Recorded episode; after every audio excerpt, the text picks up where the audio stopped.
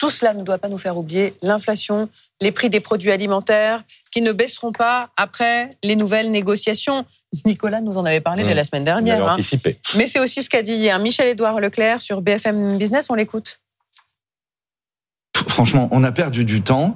Là, aujourd'hui, on va anticiper les négociations de un mois, quoi. En Mhm. gros, Mm. dans un temps qu'on nous propose assez court, euh, c'est c'est très clair. hein. Il y aura pas de baisse de prix. Je connais pas, euh, sauf marginalement, de marchés qui vont baisser. Tout le monde a des hausses de coûts à faire valoir. Bon, tout le monde a des hausses de coûts à faire valoir. Donc c'est un peu ce que Nico disait la semaine dernière. Là, ça vient de C'est la des négociations qui vont déboucher sur des augmentations de prix. Oui, parce qu'en fait, il y a eu, vous savez, j'avais fait le credo vendredi, euh, négociation anticipée, baisse de prix à la clé. Vous avez une musique qui a tourné à Bercy comme un super tube à la radio. On anticipe les négos et comme ça les prix baisseront plus vite.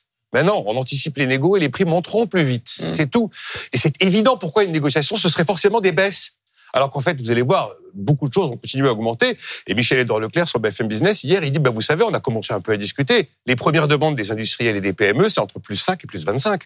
C'est pas moins 10, moins 15, moins 20. Il n'y a aucune raison d'ailleurs. Donc, qu'est-ce qui justifie ces hausses des prix la, la hausse des, des prix des matières premières Les coûts de production, l'inflation, c'est ce qu'on disait vendredi. Vous avez une main-d'œuvre plus chère parce que vous avez monté les salaires, vous avez une dette plus chère parce que les taux ont monté, vous avez des coûts d'emballage et des coûts de transport qui sont plus élevés, vous avez des coûts d'énergie plus élevés parce que vous avez renégocié il y a, il y a 18 mois au plus haut.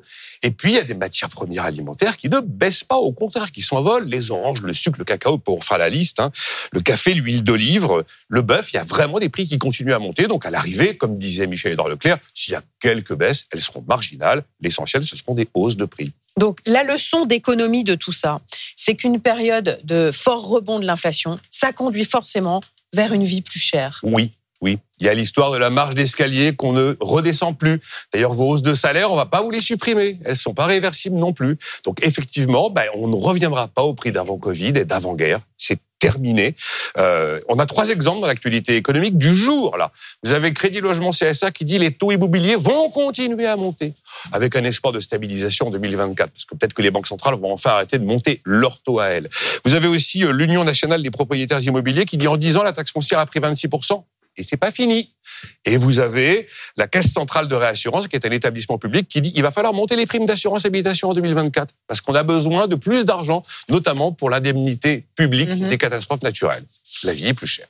Merci euh, Nicolas de nous avoir remonté le moral Bah, matin. euh, Vraiment, trop Si je sympa. vous dis que les prix vont baisser, que l'inflation allait baisser Ouais. et que donc du coup, bah, les Oui, prix mais allaient baisser. une Donc, inflation prix qui augmente baisse, moins vite. ce sont des prix qui augmentent moins vite. Ouais. Ce Et c'est pas pas Bercy qui baissent. fixe les prix surtout en fait. Ouais. Et non, le souverain fixe les monnaies, mais pas les prix. Merci Nico.